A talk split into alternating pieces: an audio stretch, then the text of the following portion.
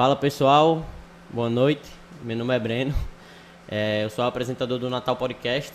Uma ideia aí que partiu, uma ideia minha, da minha irmã, de um amigo meu, Bernardo. É, e aí a gente tá, vai focar no empreendedorismo jovem para mostrar para vocês que estão assistindo em casa. É, não só o empreendedorismo jovem, mas nosso objetivo é o empreendedorismo jovem.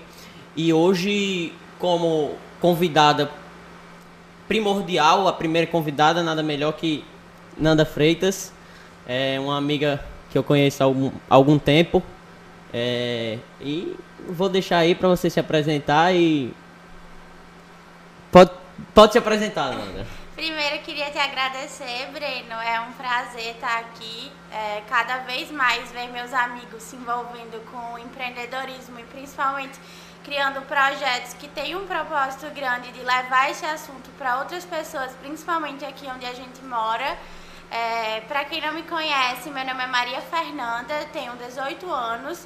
Comecei a empreender faz pouco tempo, mas já vejo isso também como uma, um propósito de vida, de realmente ajudar outras pessoas, gerar empregos e principalmente veio em mim uma missão muito forte de ajudar outros jovens, em especial mulheres, a entrarem também nesse meio. Hoje eu curso administração, faço uma faculdade em São Paulo chamada Link School of Business. Tenho duas empresas, a High Low, que é um e-commerce de lenços, e o Vinho em Lata, que é uma empresa, a Em Lata, na verdade, que é uma empresa de bebidas alcoólicas na lata, porque a gente chegou com um potencial muito grande. Enfim, estou aqui para saber como é que vai funcionar. Muito sucesso para você, Breno, e o que precisar de mim, estou aqui. É, agradeço você aceitar o convite de primeira. É muito difícil, porque quando, eu, quando eu comecei o projeto, vários, eu tenho vários amigos que desse ramo, o pessoal que também está assistindo aí, que foram convidados, mas eu tinha uma missão. Qual era a minha missão? Era ver realmente qual seria a linha, qual seria a minha linha de convidados que eu ia trabalhar. Tem, eu vou até falar para vocês como é que a gente vai funcionar. No mês de abril, nós temos 15 convidados que, que, que para mim são os 15 convidados que vão inaugurar o projeto, vão inaugurar o Natal Podcast. Depois desses 15, depois do mês de abril, a gente, a minha ideia é fazer encontros semanais, dois, três encontros semanais ali, sempre atualizando vocês. Então você que não acompanha a rede social do a nossa rede social, nossas redes sociais, na verdade, é Natal PDC no Instagram e lá você vai encontrar. Nós já temos mais três convidados para a primeira semana de abril que começando por Nanda. É, logo após vem na terça-feira Matheus Senna, um surfista daqui do Rio Grande do Norte. O cara detona, tá aí para entrar nos campeonatos mundiais. É, logo após nós temos Jerônimo. Na verdade, o Jerônimo, que é um amigo meu de um conhecido amigo que virou recentemente um amigo meu de Mossoró, que tem uma marca de roupa e também estuda na Link, é, que é, uma, é a faculdade de São Paulo, que Nanda falou. E ele vai entrar, na verdade. Ele... Sim, é, ele foi aprovado aí recentemente, né? E vai. E começa, eu acho que ele mora, tá, ele é. veio de Mossoró e tá morando aqui em Natal. Confirma aí pra mim quem é o de se... quinta-feira. É Matheus Sena. Sim, Matheus Guzmão. Matheus Guzmão não podia esquecer não. Matheus Guzmão investindo aos 13 anos, mas investe na bolsa desde os 11.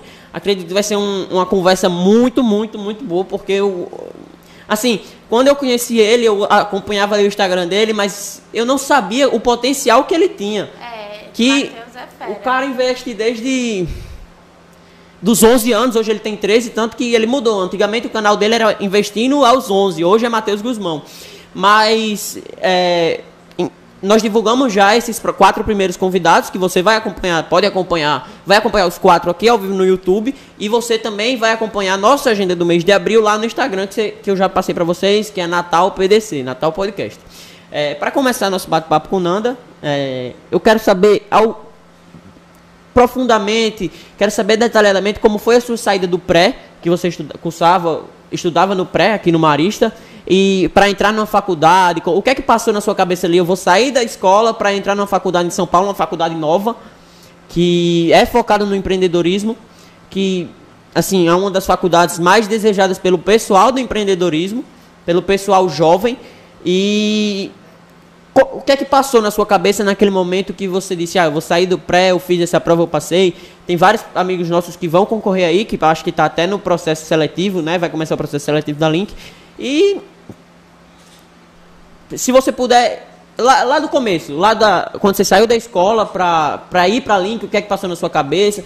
Sim, a gente vai conversar também como é morar sozinho em São Paulo, que você mora sozinho, mas está aqui, aqui em Natal, a gente está fazendo essa gravação aqui em Natal. Ela até no dia que eu convidei ela, lá no início de março, ela disse: Ah, não sei se eu vou estar em Natal, não sei se eu vou estar em São Paulo, mas acabou dando certo aí. É, pode, fa pode falar aí para o pessoal que está acompanhando em casa, os meus amigos estão mandando mensagem aqui, eu tô, até assistindo, até acompanhando. É, Jerônimo até comentou aqui, é, ele não estuda ainda, ele, foi, ele é o mais novo a entrar. Aqui em Natal, ele foi o mais novo a entrar. E aí ele saiu de Mossoró para estudar aqui em Natal, e aí Sábado ele vai estar aqui para eu trocar um papo com ele. Mas, Nanda, pode. Fale aí como foi essa, essa sua saída da escola do pré para o para ir para essa faculdade em São Paulo, enfim. Tá. É, aconteceu muito rápido. Quem me vê hoje nem imagina o que passou pela minha cabeça na época que eu fui aprovada na Link e decidi. É, eu sempre tive muitas características de empreendedora, mas por não ser filha de pais empresários, eu nunca achei que eu pudesse fazer administração. E eu estava estudando para medicina, porque eu adoro pessoas e eu me via muito nessa área da saúde, mas ao mesmo tempo eu sempre tive essas habilidades e não enxergava isso. Daí, no ano passado, eu entrei no terceiro ano, né, no pré, e teve a pandemia no meio disso tudo. E na pandemia eu comecei a me questionar se eu queria mesmo fazer medicina e eu passei a perceber que existiam algumas coisas que me faziam querer entrar nessa profissão que não era necessariamente o que eu queria para mim.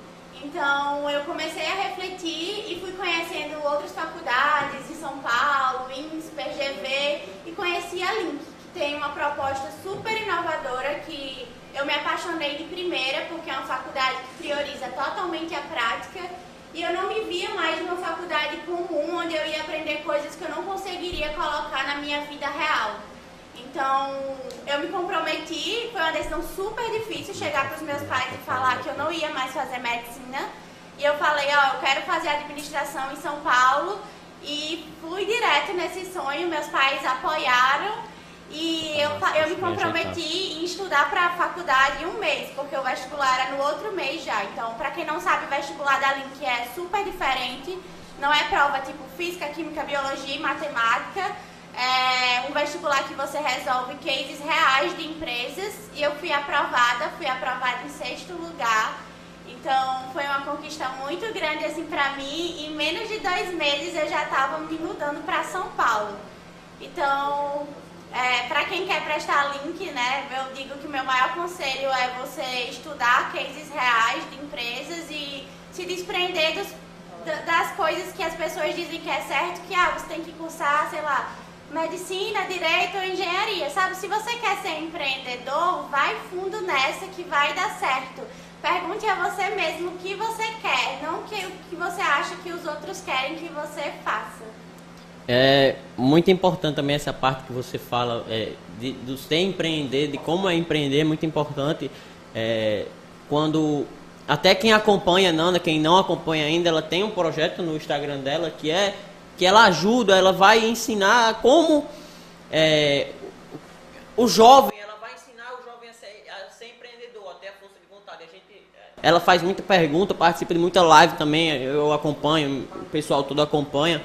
É, que é realmente como é ser, ser empre... como é empreender, como é, como foi sair do pré, dizer que não queria mais medicina e dizer, não, agora eu vou para uma faculdade em São Paulo que até então ninguém conhecia, uma faculdade que acredito que só um amigo nosso aqui de Natal já, entra... já tinha entrado, né? Não, eu sou a primeira turma e aí eu sou muito amiga de Vevé e isso, eu, isso, eu chamei eu ele em... para fazer o vestibular. Pronto, que também é uma pessoa vou dizer aqui, mas não era pra, não era pra dizer que ele vai ser. Ele foi convidado também, só que ele só vai ser dia 30 de abril. É, ele estava realizando os projetos dele, pediu para ser lá pro final, porque esse mês de abril ia ser muito produtivo para ele. Ele falou que estava com vários projetos, enfim. Sim, ele está com um projeto super legal e o, acho que o mais interessante é ver a nossa evolução.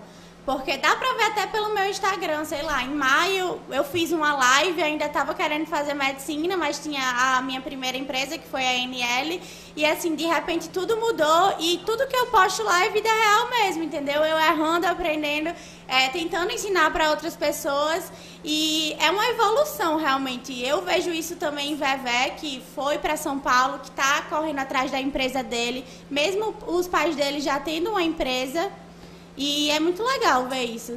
É, e é muito importante também essa parte do, da sua primeira marca, que você falou, da NL, que é uma coisa que vem bem atrás. Você ainda queria fazer medicina Sim. e já tinha, já tinha dado início a uma empresa ali em, em 2018, 2019, né? É, 2019, mais ou menos em agosto, sei lá, de 2019 eu e uma amiga, a gente era, queria ter a independência financeira, né? E aí, durante a escola, a gente abriu uma marca de acessórios, que foi uma experiência incrível para mim. Mesmo eu querendo fazer medicina, ter, eu empreender nessa época me ensinou muito. E eu sou muito grata à experiência que eu tive lá na NL. O único motivo da gente não ter continuado juntas foi porque eu passei nessa faculdade, eu tive que me mudar para São Paulo e para mim não fazia mais sentido estar tá em São Paulo vivendo uma nova experiência com a cabeça aqui em Natal, sabe? Então, foi por isso, mas Luana continuou e tá dando certo também. E eu torço para que dê certo também, mesmo a gente estando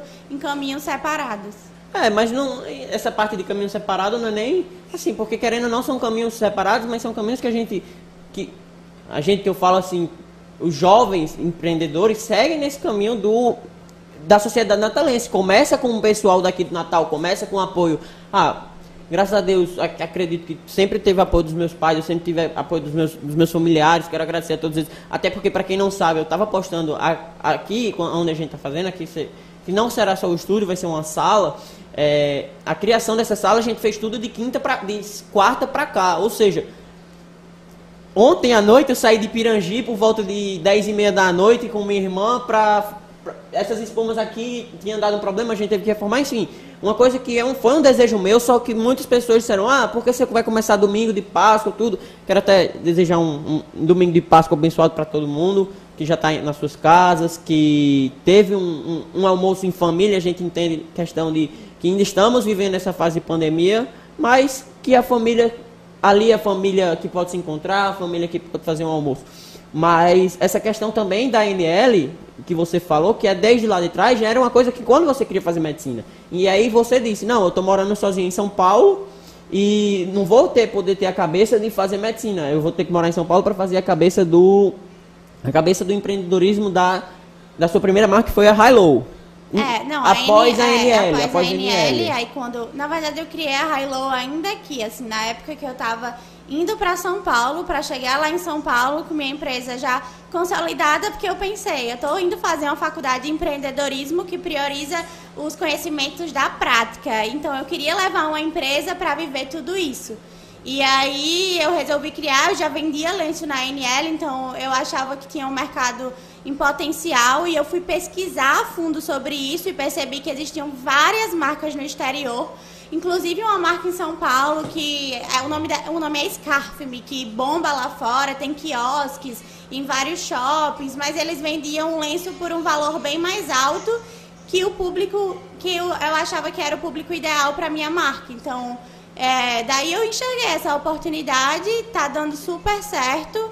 E eu acho que quanto mais no início você foca em vender um produto e se compromete em ser a maior referência naquele segmento e naquele produto, fica mais fácil para você direcionar a sua energia para fazer aquele negócio acontecer efetivamente. É, e até bom você falar, falou dos quiosques, é muito importante também para o pessoal daqui de Natal que não sabe, é, você falar, mostrar seu produto, se, se os meninos conseguirem botar aí o o Instagram da sua marca você realmente dizer, ah, é aqui no. É aqui no. É aqui que eu digo, para você dizer onde é que você vende hoje, que claro que o Forte, até um ano atrás, na pandemia, ninguém sabia o que era realmente comprar na internet, ninguém sabia o que era fazer reunião na internet. Não existia até esse, essa ideia desse podcast, que, que acredito eu que começou no exterior, mas que quem foi um dos pioneiros foi o pessoal de São Paulo, que na pandemia a gente tá aí, não tinha o que fazer, ia assistir, enfim. Mas é, se você quiser dizer onde fica, como você vende, apresentar para quem não conhece sua marca, claro. Sim, hoje em dia eu vendo aqui em Natal é, pelo e-commerce, mas também na Vila Santa Rosa, que é inclusive um projeto da, de Bia e de Renata, super legal, que é uma loja colaborativa que tem várias marcas. Então, para quem quiser conhecer, fica lá na Afonso Pena. E pra, eu vendo para todo o Brasil através do e-commerce. Eu acho que isso também é algo interessante na High Low, porque eu fiz laços em São Paulo que me fizeram ter laços em outras cidades e as pessoas vêm conhecendo e eu estou conseguindo vender para vários estados e é muito gratificante saber que sua marca está sendo reconhecida em lugares onde as pessoas às vezes não compram porque me conhecem, mas porque gostaram do meu produto. É, e até esse negócio, é, esse negócio que eu digo, até o e-commerce que você fala, é uma coisa que eu aprendi muito com você, que eu não, não às vezes eu ficava me perguntando o que é que eu posso fazer para melhorar, o que é que eu posso fazer para para ter um produto consolidado ali, que seria a sua ideia, mas que eu aprendi, acredito que há, há 15 dias, é, que faça bem feito, que Fe é feito bem feito é melhor do que perfeito. É feito bem feito é melhor do que perfeito. A gente tem hoje plataformas aí que não precisa de investimento para você que vai começar seu negócio para qualquer pessoa ah, é, que vai começar ali seja uma loja seja assim. Claro que existe uma equipe de uma empresa que quer entrar no ramo do digital quer entrar nesse ramo que existe um planejamento não é você chegar num dia ali e fazer ah eu vou Sim. postar isso existe um planejamento e até nesse seu planejamento que eu acompanho para mim é exemplo, a Hilo. Não sei do vinho em lata como é que funciona, que é um produto novo que você vai lançar, se você vai lançar em São Paulo, se você vai lançar em Natal.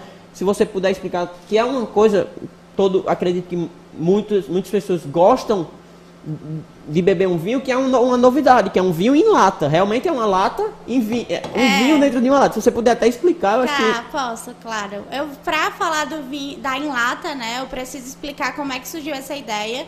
Na mesma época que eu fui para São Paulo e que eu comecei a minha faculdade, eu conheci duas pessoas que são os meus sócios, que fazem a mesma faculdade que eu.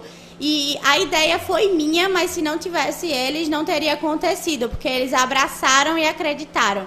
Eu gosto muito de pesquisar tendências do exterior e uma dessas minhas pesquisas que eu estava fazendo, eu vi que as bebidas em lata, em especial o vinho na lata, era uma tendência. E daí eu fui pesquisar a fundo. Existe uma marca chamada Baby Wine, que é a Ambev, que é a representante da Ambev né, no exterior, comprou, que é uma marca que bomba. E aí eu disse, nossa, que mercado oportuno. Eu também sou a minha cliente, né? Eu gosto muito de vinho, mas às vezes você vai para um barzinho, tá todo mundo bebendo cerveja e você quer beber, sei lá, só uma tacinha, não quer pedir uma garrafa completa.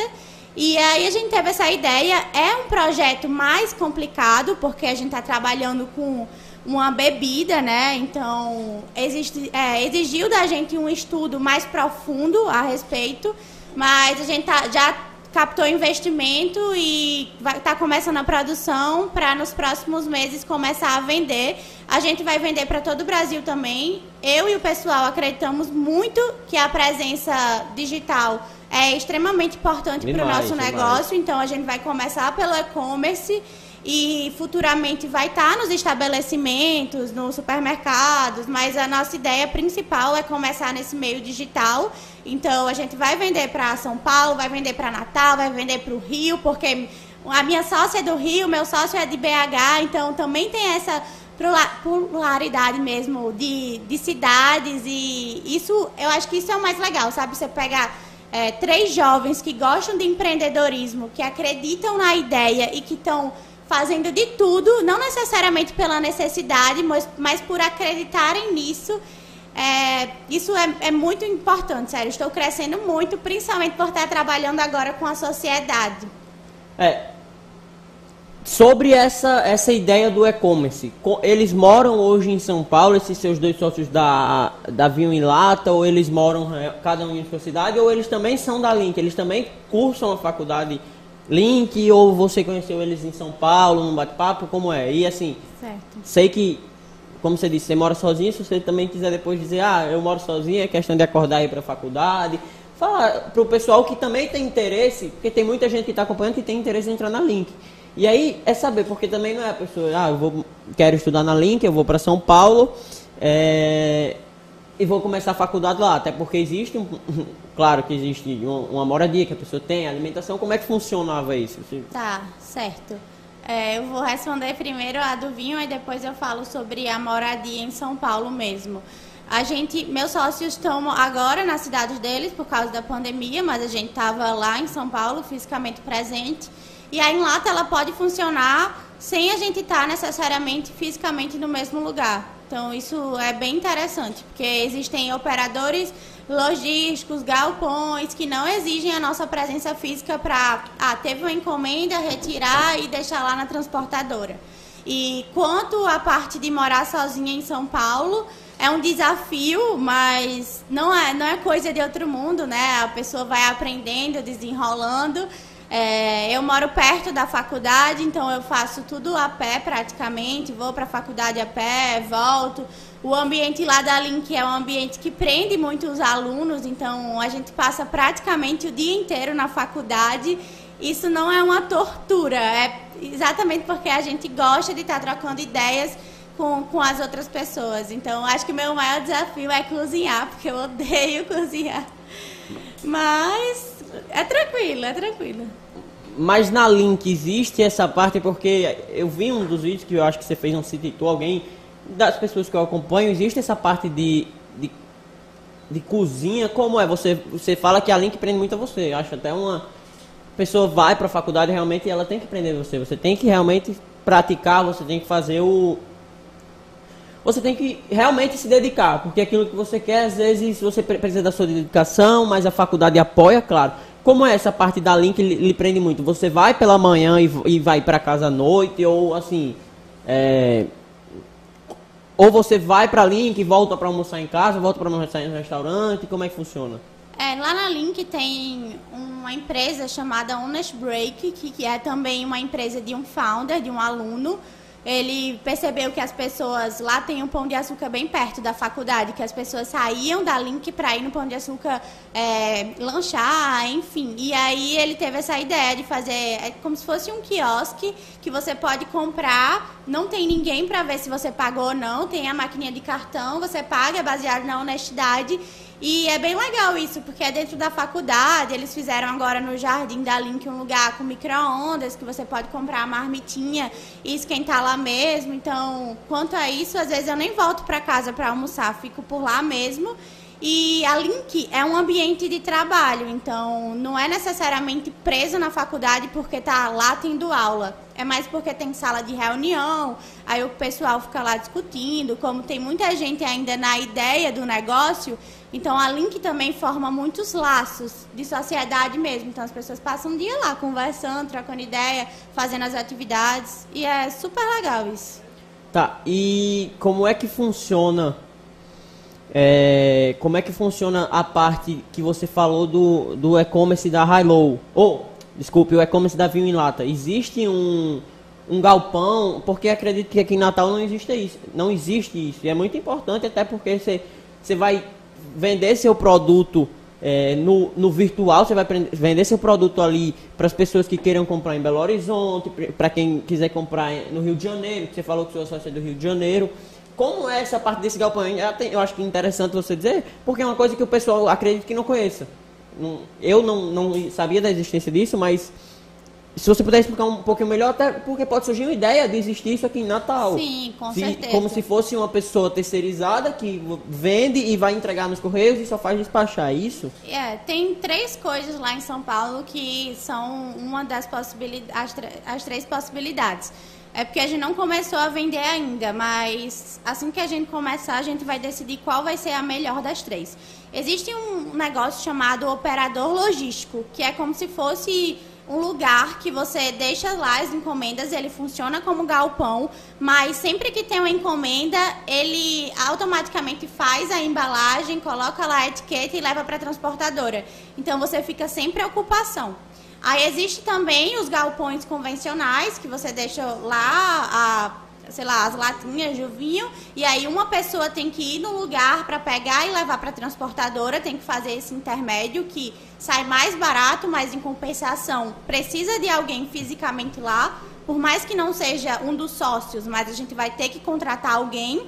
Ou também tem um. Não, não, não sei se é transportadora que chama, mas é tipo um Uber que leva, que ele, o valor do, do frete que você paga já inclui ele pegar lá no lugar e levar até os Correios, por exemplo, e entregar a encomenda. Já é como se fosse o frete que você pagaria do Uber para levar para o teu lugar dos Correios até o Correio ao destino final. Isso é bem interessante também. Acho que se alguém estiver assistindo que quer empreender nessa área de logística aqui em Natal, precisa, porque quem tem empresa sabe que é complicado. Você pedir um. Não tem uma empresa assim que eu saiba, pelo menos, que você pede fácil, prático e seguro um motoboy para entregar. Sim, sim. É, e até essa parte da High Low, como funciona? Você você está em Natal, mas sua empresa ela está com uma ela está estruturada numa vila corporativa hoje, que é a Vila Santa Rosa, mas como é que ela funciona? Por exemplo, vai, a gente está aqui transmitindo para algumas pessoas, vai ter uma pessoa que vai se interessar no seu produto vai fazer o pedido.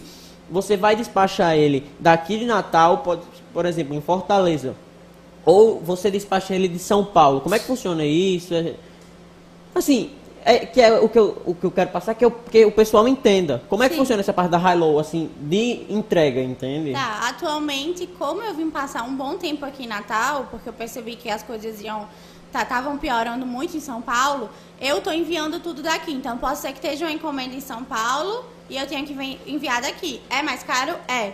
Mas é o que eu posso fazer no momento. Então, quando eu estou lá em São Paulo, eu tenho tanto estoque aqui de Natal, que eu vejo qual é mais viável de eu enviar, sei lá, para João Pessoa, por exemplo, que é aqui no Nordeste. Então, é, sai mais em conta mandar daqui, porque o frete é um problema que todo mundo vai enfrentar e às vezes a marca ela tem que abrir mão de cobrar o valor total, porque, por exemplo, 40 reais no frete para comprar um lenço de 100 reais, ninguém vai querer pagar. É, é, isso é muito importante também até aqui em Natal que seu irmão, Diego, que ele faz aquelas trufas que, assim, sucesso fantástico. E ele, a gente conversando, ele falou: Não, eu tenho um pedido que a pessoa quer quatro trufas, mas às vezes o, só, tipo, as quatro trufas dão um valor X e às vezes o frete é praticamente o mesmo valor. E aí ele tá, ele, eu sei que ele faz esse, esse serviço de entrega. E é, pra mim é até o melhor serviço, que que é quem produz que vai entregar a pessoa, não é? Não, você não entrega como você faz um pedido. Claro que você vai fazer, eu não vou fazer uma comparação como um restaurante, você vai um pedido que a pessoa, que o cozinheiro deveria entregar. Existe esse serviço de entrega, mas que é mas, é importante é, mas também. isso é, a quer queira não também é um problema, porque existe, você tem que encontrar um consenso entre o que você pode entregar, porque isso é desgastante, você tem que sair da sua casa, ter a preocupação de vender, de produzir, que minha mãe que faz, e ter que entregar. Então, eu acho que para quem está começando a empreender, existem duas opções. Ou você cobra o frete, frete total, que vai ser pior para o cliente, ou você coloca o valor do frete dentro do seu produto e faz com que ele pague uma quantidade menor, por exemplo, entendeu? Existem várias alternativas para você é, evitar que as pessoas desistam do seu produto por causa do frete, mas é bom você sempre estar atento a isso, porque é um fator decisivo na hora da venda. É, aqui até pelo custo que você falou, é um, é um, é um problema que a gente ainda enfrenta. Talvez no futuro a gente consiga fazer enviar esses produtos de cidade para cidade com uma rapidez e um baixo custo. Mas, infelizmente, a, o que podemos fazer é isso, é fazer assim, que querendo ou não ainda é caro, mas podemos fazer melhor do que não vender, melhor do que não não estar tá ali para uma pessoa que tem interesse no produto receber na comunidade de casa, até questão de pandemia, não precisar sair é, para fazer essa compra. E chegou, se alguém quiser mandar uma pergunta, tem uma caixinha lá no Instagram, mas chegou algumas perguntas já aqui que a gente vai entrar num, num a gente vai entrar no momento de perguntas, mas assim, no momento que você quiser dizer, não, eu acho que isso pode ser, fique à vontade. Que é, como vem a motivação para a criação das estampas da High Low? Assim, eu vi até acompanhando que você vai fazer uma estampa do Rio de Janeiro, que você disse que era uma estampa que, assim, pra, muito bonita, eu achei muito bonita. Meu pai, mostrei ao meu pai, a minha irmã e a minha mãe, eles comentaram. E da onde vem essa motivação? Porque uma motivação, acredito também, que se você criou do Rio, vamos criar de Natal, vamos criar do Morro do Careca. De onde vem essa motivação? Como é que Sim. você faz isso? Assim, é um, sei que é uma equipe, até porque a Hello é uma empresa hoje que tem uma equipe por trás, que a gente também conversa, enfim. É, de onde vem essa motivação? Certo. Não só eu que desenho as estampas, mas eu sempre estou por trás das ideias. E geralmente vem muito de mim, do momento que eu estou vivendo, também do que está em alta, é, entender um pouco as tendências de moda, porque quer queira ou não, estou num varejo de moda e, gente, e todo, é, toda empresa nesse segmento segue, quer queira ou não, uma linha de raciocínio, dependendo da estação, do ano etc. Mas, no geral, as motivações vêm, eu passo para o pessoal lá da minha consultoria, que faz toda a parte do processo criativo, e eles desenham com base nisso. É algo bem espontâneo. Às vezes a ideia surge num momento bem inoportuno assim, mas eu falo, olha que legal isso, bora fazer, e elas vamos fazer, e no final dá tudo certo.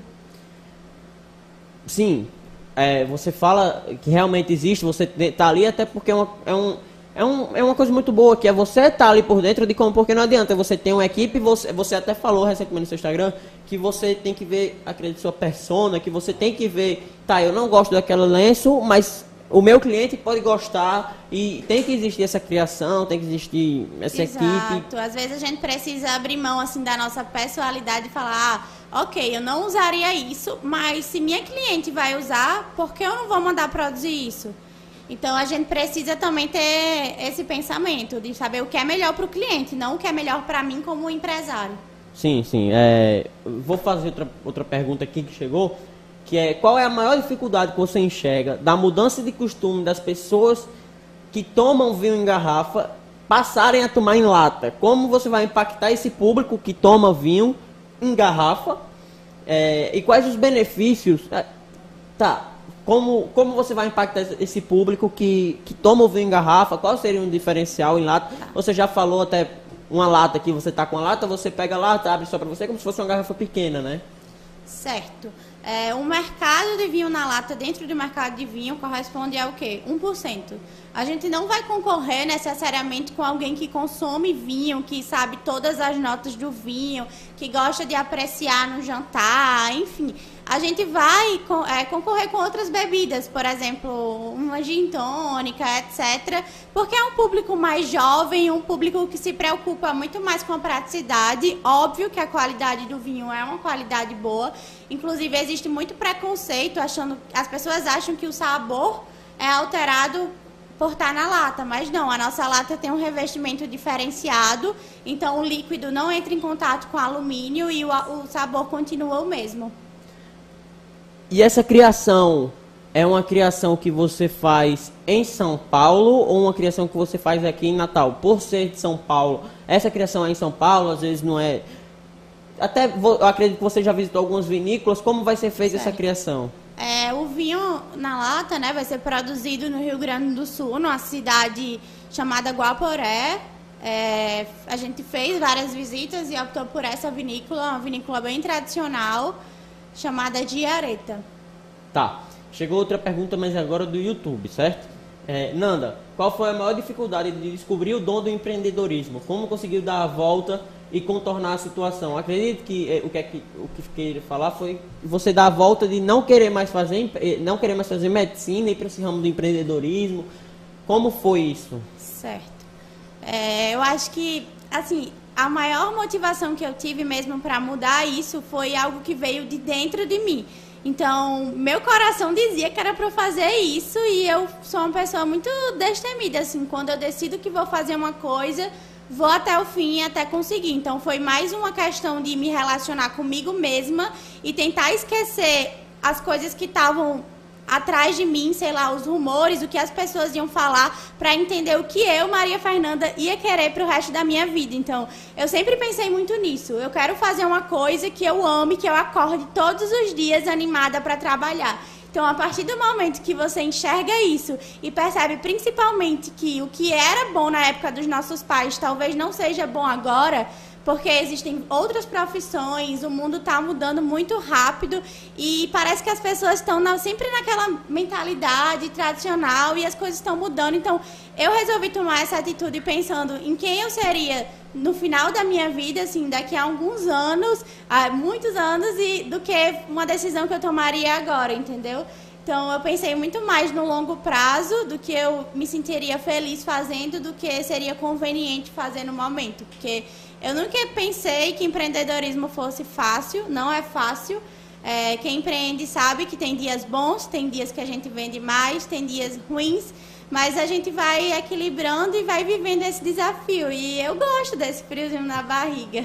É, e até você falou do que, qual era a tendência dos nossos pais, é uma coisa que até quando eu fui apresentar o projeto para minha família, fui para apresentar os projetos para os meus amigos que estavam ali próximos, muita gente perguntou, ah, vai ser vídeo, então nunca vi isso, poderia me apresentar. E eu apresentei, eu mandei um modelo que já existe aqui no Brasil, que já existe aqui em Natal, que um é, Filipinho e eu acho que é Daniel Diniz, que eles criaram também esse podcast, que eles chamam pessoas, chamaram Passos, que mora em São Paulo. Sério? É, Legal. É, que, ele até falou que morava no aeroporto, que ele mora sozinho em São Paulo, mas do, ao lado do aeroporto.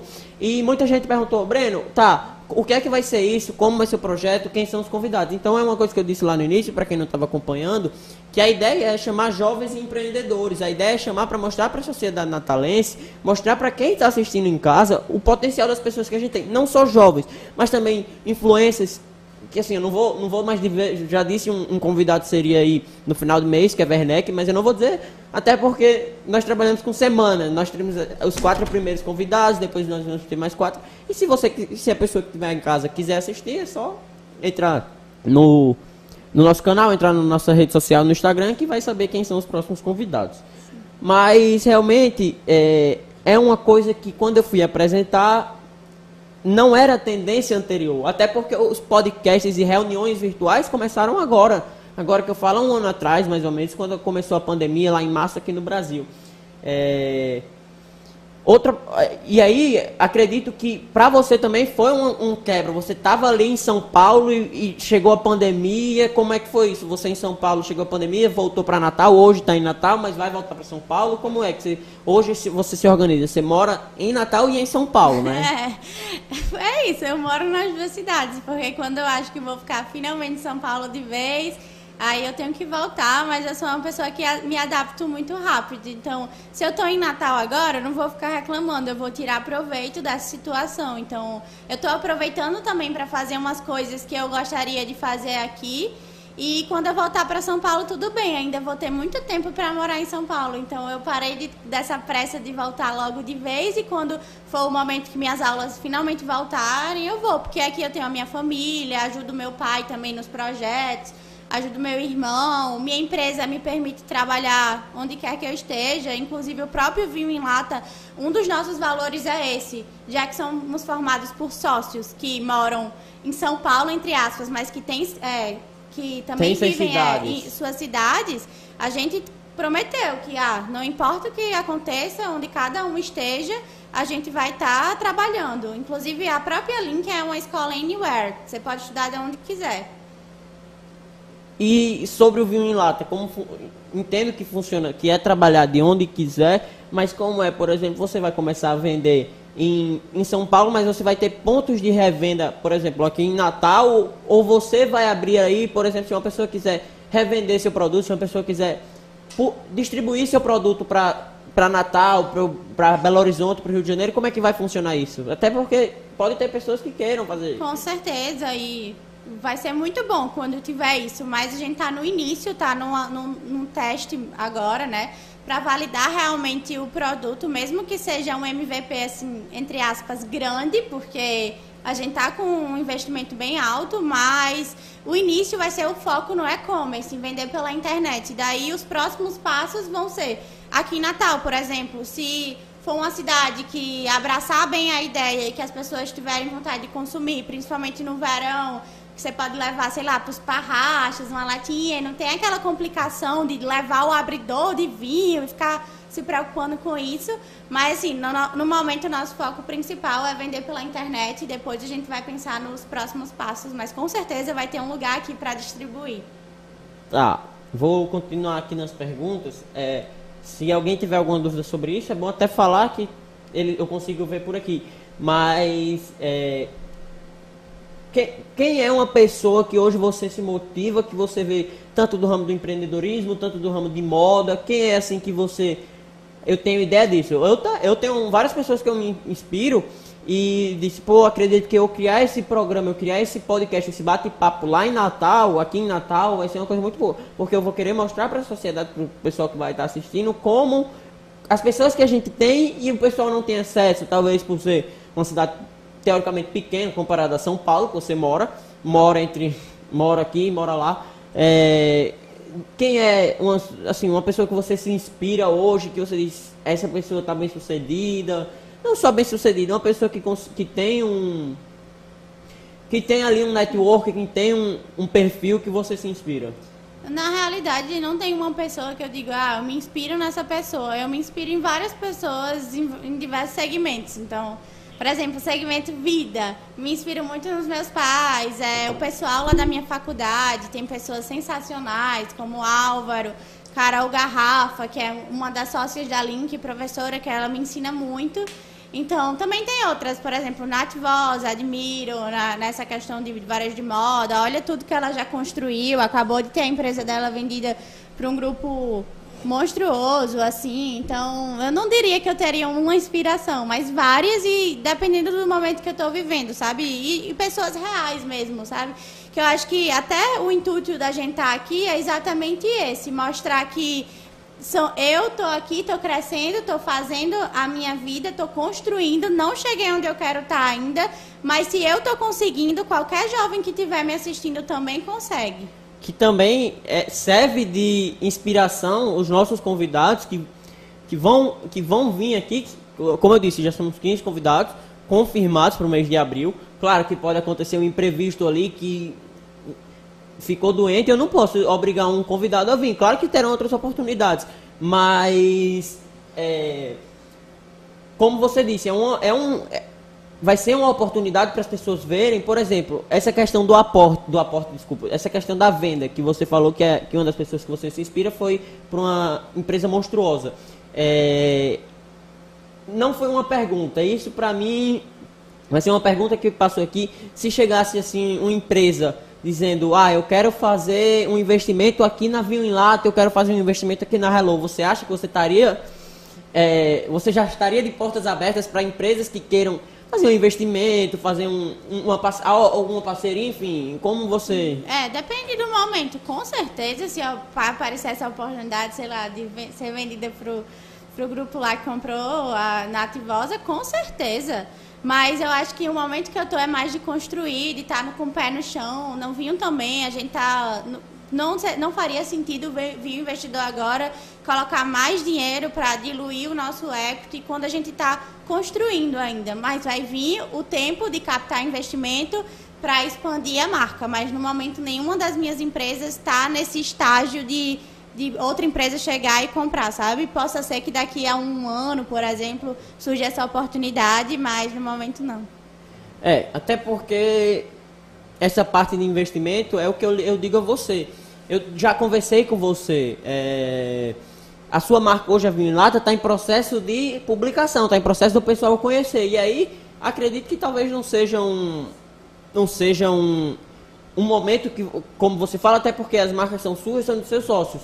Mas como um, um, aporte inicial, assim, eu acho que também não seria uma coisa que, não, desse é. momento, né? Claro que uma empresa como essa é como se fosse um, uma das pessoas referências que chegasse para mim, Breno, eu quero fazer aqui, eu quero lhe ajudar nisso, eu ia estar de portas abertas, mas eu não sei se eu disponibilizaria, por exemplo, uma, uma parte como uma venda, por exemplo, um, dessa empresa que você falou. Então. É, mas depende, né? Às vezes é melhor ser dona de um negócio maior e ter um pouquinho desse negócio do que ser dona do negócio toda quando ele não é grande, sabe? É. Então, é. tem que pensar nisso também. Tem outra pergunta aqui, deixa eu ver, que é, eu, que é da Hilo. Ou, oh, que é da Vinho em Lata. Um minuto. É, a vinho em lata vai ter todos os tipos de vinho, acredito que. É, a pergunta é essa: a vinho lata vai ter todos os tipos de vinho ou é só vinho rosé? Por exemplo, até porque eu não, não sou experiente em vinho, mas se você puder explicar essa parte dos sabores, tá. enfim, da vinho em lata. A vinho, o, a em lata, na verdade, é, uma, é a empresa. Sim, e não é vinho não em lata. Não é vinho é em lata. lata. Inclusive, a gente descobriu isso durante a nossa própria trajetória. Porque a partir do momento que a gente decidiu que ia produzir o vinho na lata, a gente enxergou um oceano de possibilidades nesse mercado.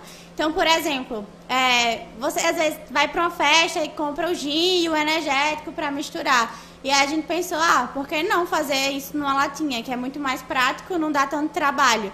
Então a gente está estudando quais vão ser os próximos produtos. O foco inicial vai ser o vinho branco na lata. E futuramente a gente vai decidindo, até porque a gente é uma marca de jovem para jovem, que quer entender o que é que aquele jovem quer consumir e oferecer um produto que é bom para ele, mas que talvez ele nem saiba ainda que é. Então a gente é uma marca que se inspira muito nisso, nesse contato direto de estar tá no Instagram com a presença ativa, estar tá em outras redes sociais para entender o nosso público e oferecer o produto perfeito para ele que é uma coisa que você, vou repetir aqui com você, que eu aprendi com você, que é faça bem feito. É, se você puder repetir, que é faça bem feito que vai ficar. Não, é fe... bem feito é melhor do que perfeito. E é isso. verdade. Então a gente decidiu fazer isso com a Enlata e acredito que vai dar muito certo. Che, para quem está acompanhando em casa, é, acredito que todos vocês, mas chegou umas perguntas aqui no Instagram agora, é, de Léo Fernandes. Ele falou, Nanda, como você vê o mercado atual da moda em Natal em meio a essa pandemia? Tá. É, Léo deve saber também mais do que eu, que não é, uma... não é fácil. E não adianta eu estar aqui dizendo que a gente está vendendo horrores, porque não está, principalmente que estão em meses que já são ruins naturalmente para o varejo, porque dezembro, novembro, janeiro dá um boom, né? Tem o Natal, enfim. E aí fevereiro, março são meses mais parados. É, eu enxergo como estamos sobrevivendo ainda, mas que qualquer empresa que está aqui em Natal não pode focar só em Natal, sabe? Então, quer queira ou não, a gente tem que pensar também como é que a nossa empresa pode ser ter outros braços de vender para outras cidades, vender. Eu cito muito o exemplo de João Pessoa, porque eu acho o João Pessoa um, um mercado super oportuno assim para quem está vendendo. As pessoas têm alto poder aquisitivo, é, talvez mais do que Natal, inclusive. Então é um mercado bom e está pertinho, sabe? Não vai ter tanto problema com a questão de logística. É, e até essa parte que você fala, voltando agora para o vinho que você fala que não pode só estar é, presencialmente, você tem que estar no virtualmente.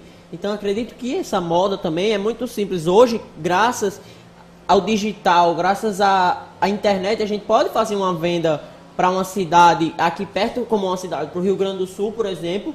É, assim, claro que existe o frete e tudo, mas não passa de Sim. não passa de mágica. A pessoa vai Exato. lá, clica, paga e a gente recebe Exatamente. aqui. amanhã você já pega o lenço, já. Enfim. Isso. Aproveitar para contar também uma experiência negativa que eu tive aqui. Eu fui tentar sondar como é que as lojas físicas daqui de Natal estavam reagindo a essa história da pandemia. E já faz um ano que a gente tá nisso, né?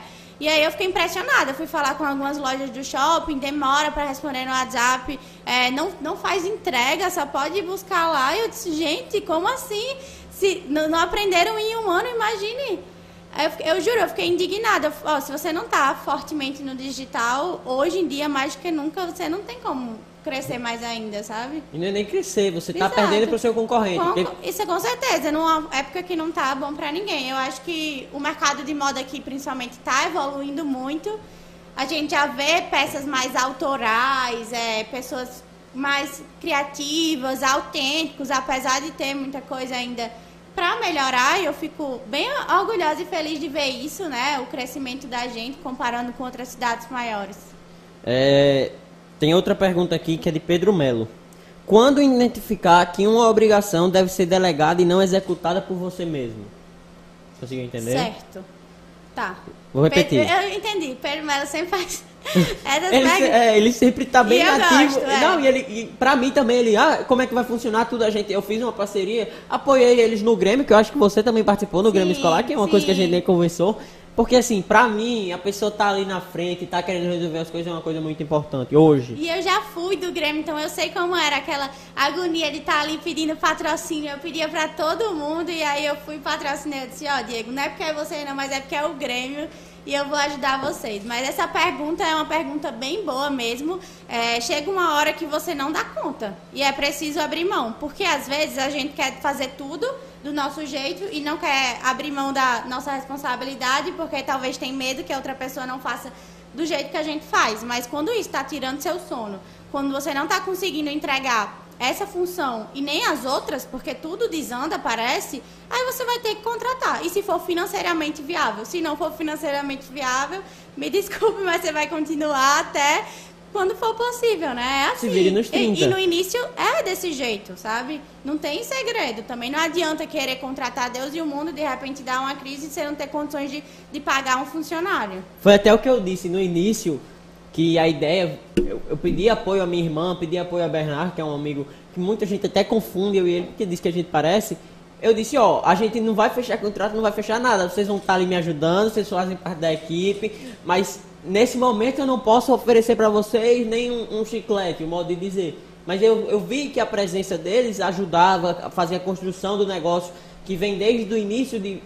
No finalzinho de fevereiro, início de março, eles estavam ali ajudando realmente a criar o negócio. Eu acredito que até pelo, por essa parte de contratação é uma parte bem mais difícil, que já envolve financeiramente, enfim. Exato, e no início é assim, é, grata eternamente aos meus pais, aos meus amigos. Às vezes eu tava, quando estava em São Paulo no início, eles faziam tudo, arrumava. Meu pai aprendeu a fazer a encomenda, a colocar o cheirinho, botar bem bonitinho. Às vezes faziam melhor do que eu, e é assim. Você tem que pedir ajuda, você não vai dar conta sozinho. E aos poucos você vai se profissionalizando e é um passo de cada vez. Não adianta querer subir a escada toda. Eu sempre falo isso de uma vez só, sabe? Você vai construindo aos poucos. É. Que é uma coisa muito importante também é, sobre essa parte de ir, ir crescendo aos poucos. Eu tive um. Assim, quando eu fui criar o um negócio, eu disse, pô, já existem alguns podcasts, alguns videocasts pro, pro pessoal mais adulto.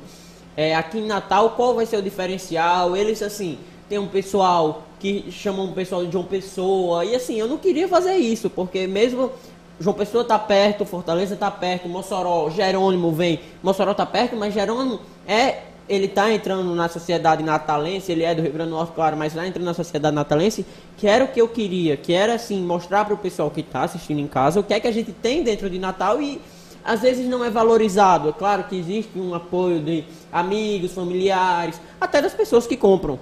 Mas que era o, o seu diferencial. Sim, até porque a gente tem que se ajudar. Eu acho que vamos parar de pensar no concorrente, assim, por exemplo, se você tem uma marca de lenços também, e mais se ajudar para a gente desenvolver cada vez mais a cidade que a gente mora. É fato que Natal ainda precisa amadurecer muito economicamente, então a gente tem que se juntar, sabe, e mostrar para outros jovens que empreendedorismo é legal, que dá para começar cedo, que não tem idade e, e servir também como exemplo, sabe? Hoje eu, eu sinto que eu tenho uma missão também de inspirar outras pessoas, porque naturalmente eu não teria nada, sei lá, não sou, eu uso muito esse exemplo porque geralmente a pessoa, ah, os pais são empresários, já quer ser empresário também, então eu vejo isso também como uma oportunidade de mostrar que é possível, né?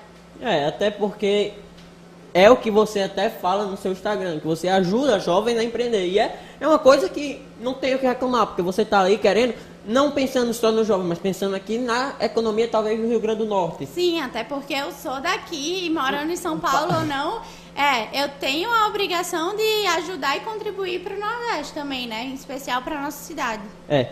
Tem outra pergunta aqui, tem algumas outras perguntas, mas tem uma aqui de Protásio, Lucas Protásio. Ele, é, é ele perguntou: é, como ela se sente tendo um irmão seguindo você, já montando uma empresa de trufas? Não, acho que não é uma empresa é, é, é considerado... Mas é uma experiência, né? Eu acho isso muito importante. Tenho muito orgulho de Diego, porque, inclusive, eu acho ele melhor do que eu.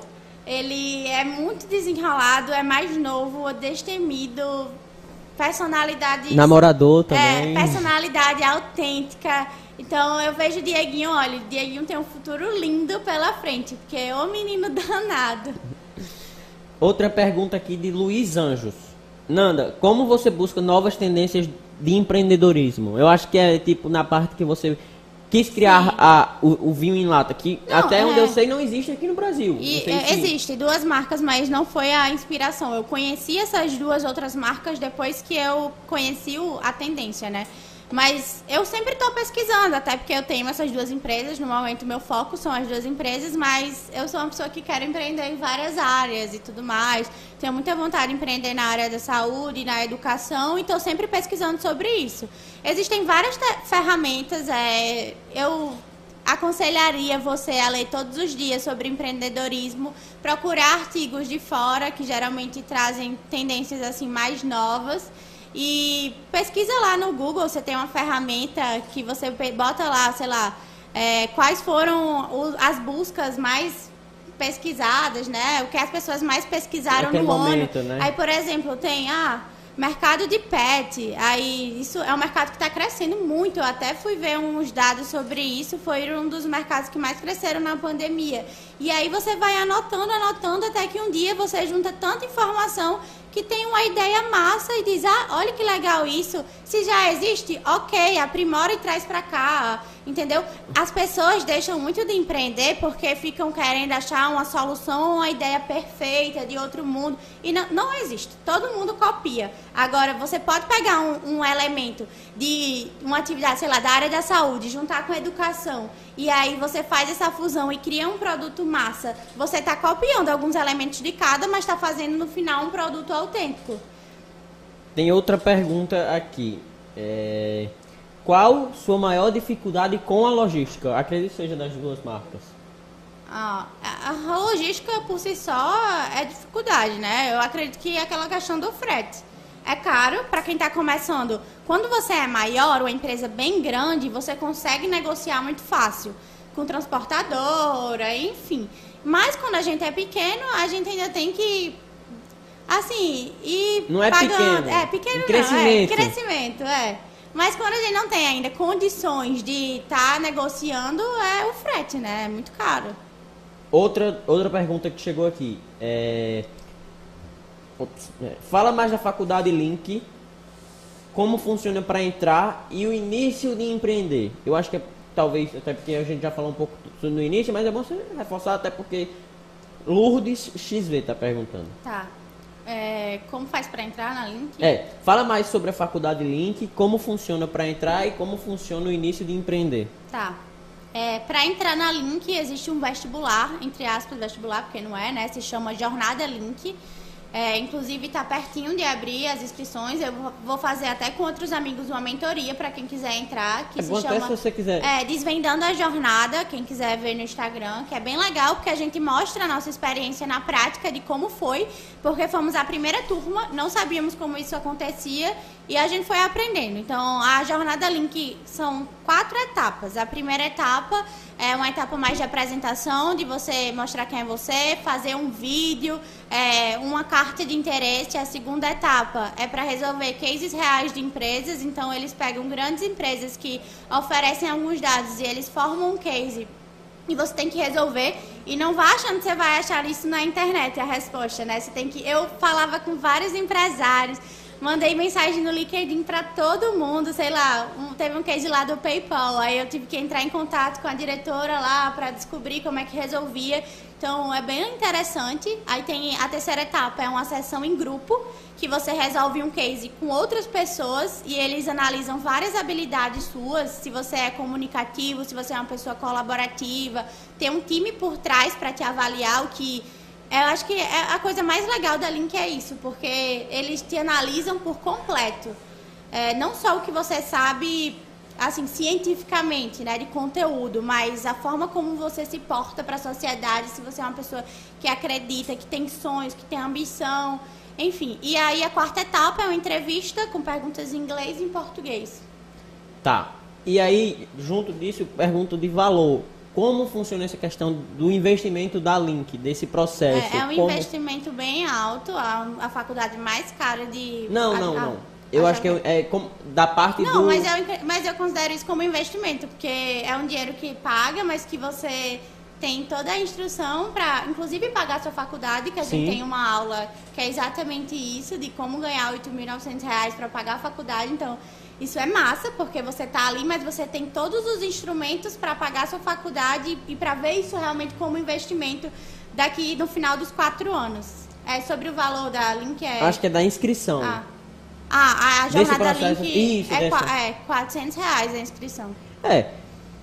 Sobre esse investimento, que você falou, 8.900 é a mensalidade da Link, certo? É, mas a Link é uma faculdade que tem um processo de bolsas, é, um, talvez um dos mais justos assim, do país. Você consegue e depois paga. Tipo, Co- é, daqui a quatro anos é que você. Que o processo é quatro anos. É, são quatro anos de faculdade. Você fez um hoje. É, tô acabando. O primeiro. Não, é, o primeiro ano, no Sim, caso, tô você- no segundo semestre. No caso, são quatro semestres. É, não. Oito. Não, É. oito semestres. Tá acabando o segundo e vai Isso. completar um ano. É, vai completar Sim. um ano, porque eu entrei na metade do ano passado. Pergunta agora do vinho em lata, que eu acho que o pessoal está interessado. Mas existe quanti... vai existir ou existe quantidade mínima, mínima para comprar um em lata? Sim. É, a gente vai vender, a quantidade mínima vai ser quatro unidades. Inclusive é legal porque vai vir numa caixinha personalizada. Inclusive isso vai ser. Ah, você quer dar um presente diferente para uma pessoa que você acha que vai legal, vai gostar. É uma boa também. Então a, a quantidade mínima vai ser de quatro latinhas. É, aparecendo aqui, é, apareceu agora João Pessoa na escuta aprendendo com essa fera. Então, Quem se- escreveu isso? Alisson Fortuna. É meu primo. Ah, mas de João Pessoa. é, Ah, ó, já um saímos, beijo, Alisson. já saímos de Natal e estamos em João Pessoa. Sim, boa. É. É, E onde encontramos o eh, Você já explicou, mas para reforçar. É, no site. Começa a seguir o Instagram. O Instagram agora tá vinho IN lata, vinho em lata. E a gente tá numa fase de apresentação da marca. Então a gente apagou todas as publicações que a gente tinha feito. Isso é até interessante porque quando a gente começou a fazer as publicações, a gente não tinha uma empresa de marketing por trás. Mas a gente disse, bora começar, porque isso serve até de estímulo para as pessoas irem conhecendo. Daí a gente arquivou tudo para começar uma etapa de apresentar a marca, quem está por trás, qual é o nosso propósito e fazer o lançamento final, né? Que vai ser a primeira primeiro lote assim de venda do produto em si. E tem previsão desse lançamento? Tem, daqui a dois meses mais ou menos. Lançamento no site. Isso, Então a pessoa de Natal vai poder comprar no site e recebe aqui. exato. Se você quiser até mandar uns pra cá, eu distribuo. Boa, é. não, não perde a oportunidade, Não, não né? posso perder a oportunidade. É, Nanda, é, de João Felipe. Nanda, a faculdade que você escolheu hoje, você vê que realmente fez a diferença? Sim, mas se não tivesse também minha dedicação, não teria feito. Não adianta você achar que vai para São Paulo fazer administração, qualquer faculdade que seja, que você vai ter todos os instrumentos necessários. Eu, eu tinha muita, devo muito a Link, mas também me esforcei muito. Não, não foi uma coisa que eu consegui só por estar dentro da faculdade. É, a gente tá, já passou de uma hora de transição e até é importante eu dizer para o pessoal que está assistindo em casa que vai ser esse bate-papo, mas que não seja cansativo para quem está em casa para ficar ali assistindo, seja na frente da televisão, que eu indiquei assistindo na televisão, que é como se fosse uma live, só que aí a gente vai conversar sobre o que você tem a mostrar, mas aqui, é, qual a influência dos ensinamentos do seu pai no início? Tá.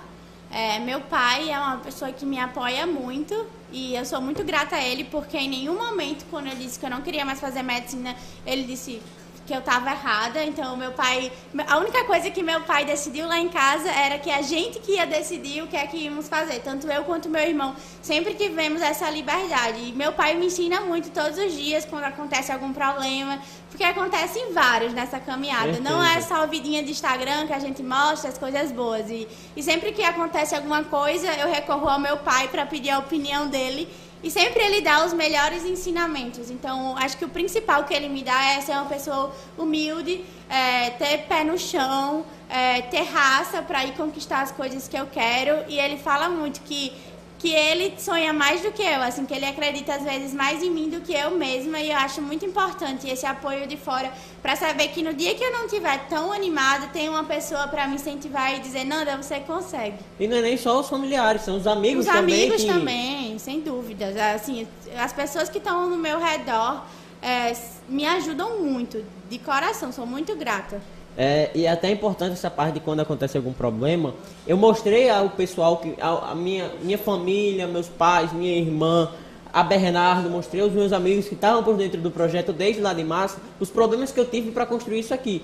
Claro que a gente está construindo isso aqui é um espaço que vai ser, não vai ser só destinado a isso, mas eu mostrei para eles até hoje é domingo, até sexta a gente não tem energia, porque não a, que para mim presta um serviço ótimo, que foi um erro meu de solicitar a ligação de energia de um ponto novo. É, eles me deram um prazo de cinco dias, ou seja, só, cinco dias úteis. Eles só iam fazer a ligação de energia no sábado, na segunda, amanhã. E aí eu entrei em contato. A, foi até assim, eu estava procurando, perguntei se alguém conhecia alguém da COSERN para explicar que era uma ligação com urgência. E aí eu encontrei uma pessoa que é até o diretor de marketing de lá, que eu quero agradecer a ele, porque se não fosse ele, eu acho que a gente teria que adiar uma coisa que eu não gosto. Assim, algumas per pessoas perguntaram, por que você não adia? Porque você você não tem, eu não tinha essas espumas coladas até ontem à tarde.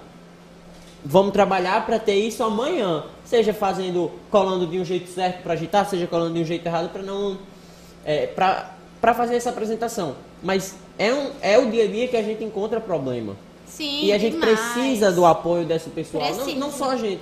Todo o pessoal que ali está empreendendo, seja com dificuldade, seja com a dica. E é até importante você dizer que você muitas vezes abre caixa de perguntas no seu Instagram para responder. Se as pessoas tiverem alguma dúvida, mandam para você. E acho que você tem que fazer isso porque você tem conhecimento. Sim, sim. Tem dias que a pessoa fala, não acredito, assim, tem semanas então que é problema atrás de problema, mas são esses dias que são os dias mais rigorosos, que exigem mais da gente, que vão determinar os frutos que a gente vai colhendo no futuro. Então, não é fácil, não é só coisa boa. As pessoas não sabem, assim, os problemas que eu passo. Às vezes tem que tomar decisões bem difíceis, sei lá, parar de contratar alguém porque aconteceu um problema, mas se está dentro da minha empresa e não tem os mesmos valores que eu, não, eu não acho certo, sabe? Sim. Então a gente tem que tomar essas decisões né, diariamente. Já estamos em mais ou menos uma hora e dez, que acredito que é um tempo bom, a gente conversou sobre muita coisa, mas tem muita pergunta aqui, tem quase mais nove perguntas. Mas tem um aqui que é importante, que foi de Pedro Melo. Sim, não estou reclamando não, pelo amor de Deus, eu tô... Ele perguntou, como alinhar uma oportunidade a algo que você gostaria de realizar? se tem a oportunidade, vai fundo e depois você decide como é que vai realizar aquilo. Toma a primeira decisão, sabe? Se é uma oportunidade, você acredita que, tá, que seu coração está dizendo que é certo, vai fundo e depois você se vira para fazer aquilo acontecer, entendeu? Que foi o que eu fiz, que meus pais, meu pai principalmente disse, por que você não adia isso? Não vai dar tempo. Eu disse, vai dar tempo, eu vou fazer por onde dá tempo. Corri atrás, saí andando. Não estou reclamando que eu, que eu saia andando, até porque eu queria fazer isso, era um desejo para realizar e apresentar no domingo, que acredito seria um, um domingo tranquilo, um domingo de paz, o pessoal vai estar em casa e seria uma ótima oportunidade. Mas. Eu é... vou contar só uma experiência rapidinho. Tá, foi do próprio Vinho na Lata, né? A gente fez uma degustação lá na Link para recolher o feedback das pessoas sobre o produto em si e sobre a experiência também de se consumir um produto na lata, né?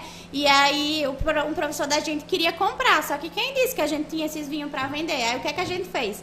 Contatou lá a vinícola, a vinícola tem uma marca de vinho próprio na lata, pediu o vinho deles, tirou o sleeve deles, que é aquele rótulo, colocou o nosso, meio mal feito mesmo, que a gente conseguiu uma gráfica e fez a primeira venda.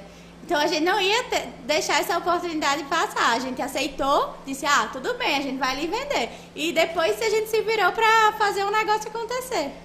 E é até importante isso da gráfica que você falou, que é uma coisa que eu vim perguntar a você. Eu tinha alguns projetos em relação à gráfica, eu perguntei, Nanda, onde é que você faz as, as caixas que você manda da Hilo? E é uma coisa muito importante, que, que muita gente fala que a primeira impressão é a que fica. Sim. E se você até puder falar um pouco, e não, não foi uma pergunta direcionada a isso, mas era como você faz para que quando o consumidor compra um lenço seu, ele, ele seja, ele não só seja um consumidor daquele tempo, ele seja um um. Fidelizar o é, cliente. É, exatamente, fazer uma fidelização é, do cliente. Eu acho que fidelizar o cliente é oferecer a melhor experiência possível desde o momento que ele entra no seu Instagram, começa a te seguir. Vocês podem ver que eu posto muito mais do que só produto, conteúdos que engajam realmente.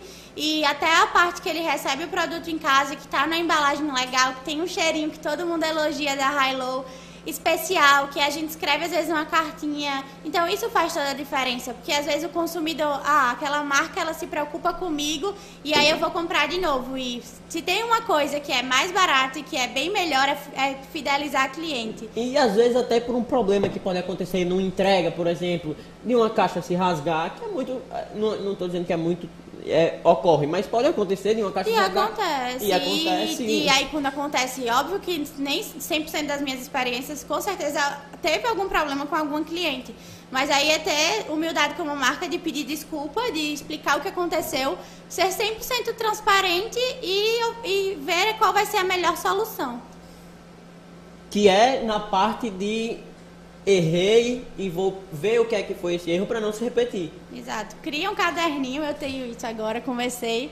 Tudo que acontece que eu erro, eu anoto e eu erro muito, viu? E aí, para não acontecer de novo. Então, tem um caderninho high-low, vinha e link. E aí, todas as coisas que vão acontecendo, eu vou anotando para tirar isso como aprendizado. Tá.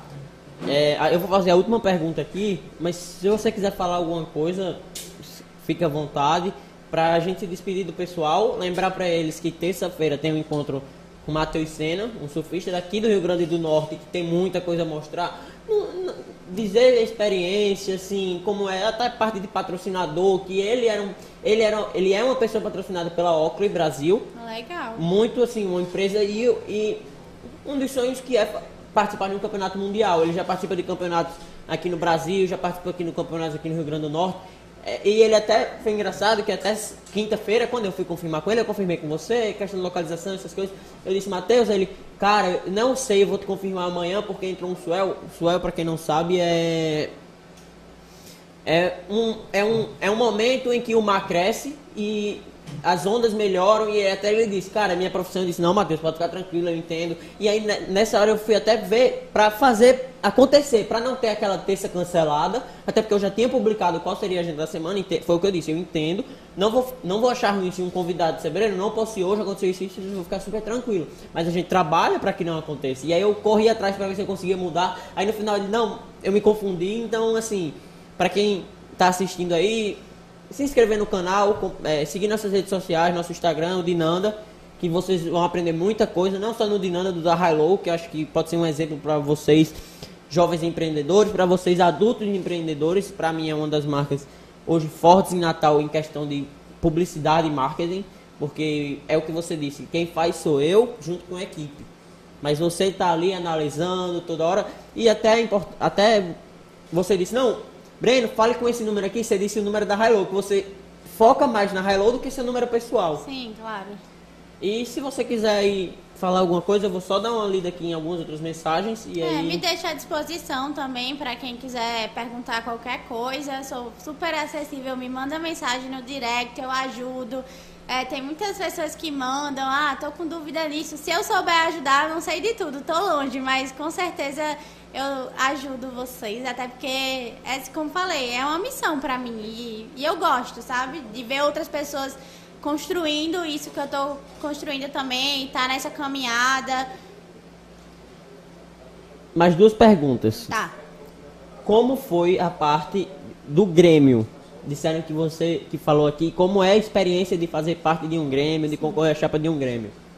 Talvez os aprendizados que eu mais levei para minha vida não foram aprendizados que eu aprendi na sala de aula em si, estudando de matéria, de conteúdo, mas as vivências que eu tive dentro da escola e até queria ter vivido mais. Eu queria fazer medicina, então no primeiro, acho que no primeiro e no segundo ano eu não fui do Grêmio por causa disso.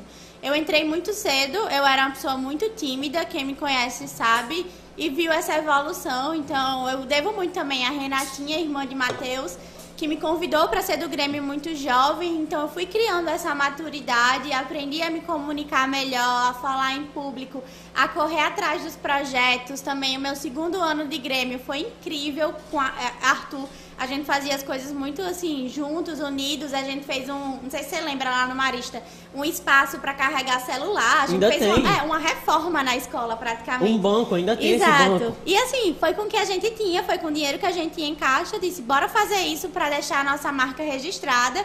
E tá lá até hoje com a placa do nosso Grêmio e os nossos nomes. Então, assim, devo muito aos aprendizados. Se você tem a oportunidade de participar de uma entidade como essa, participa, porque são experiências que você leva para a vida toda e que você não acha em outro lugar, assim.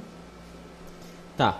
É, eu vou para a parte de agradecimento, porque eu não posso passar em, deixar em branco, que é primeiramente agradecer a você por ter aceitado esse convite, as pessoas que vão, vão, vão vir aqui, para as pessoas que estão assistindo em casa, agradecer aos meus familiares, aos meus amigos que me apoiaram, tem algumas mensagens aqui que é até engraçada, que é. Não, até porque são muitas mensagens, graças a Deus.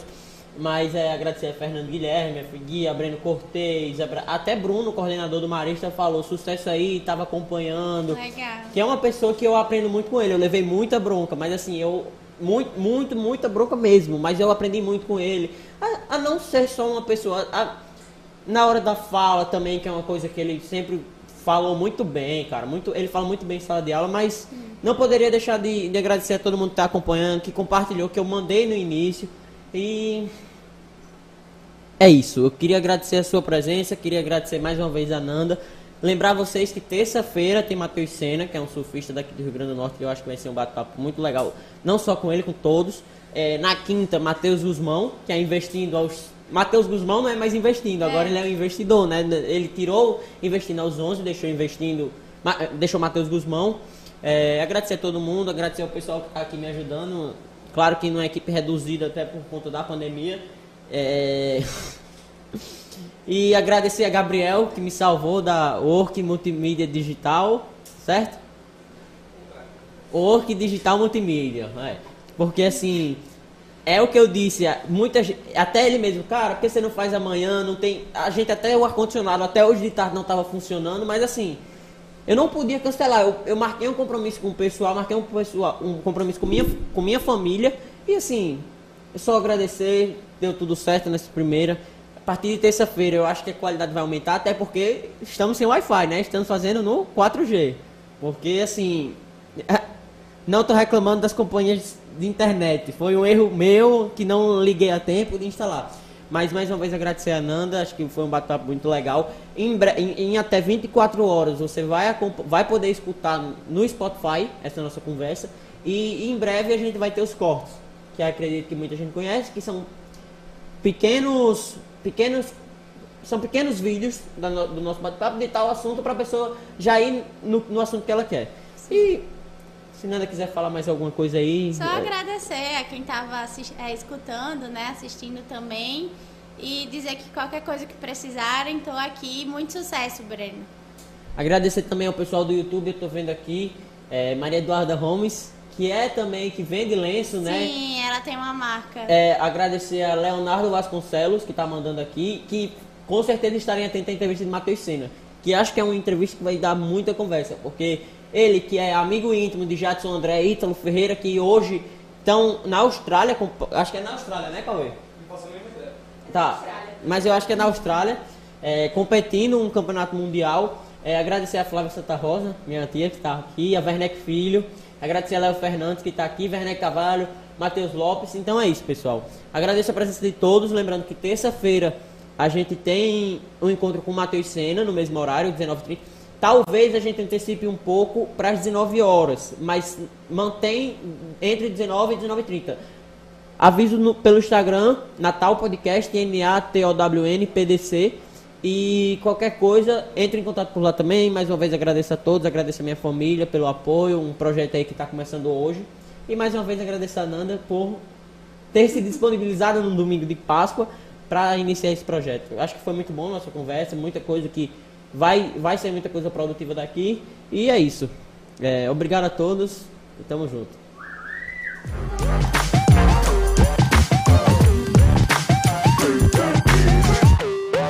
Woo!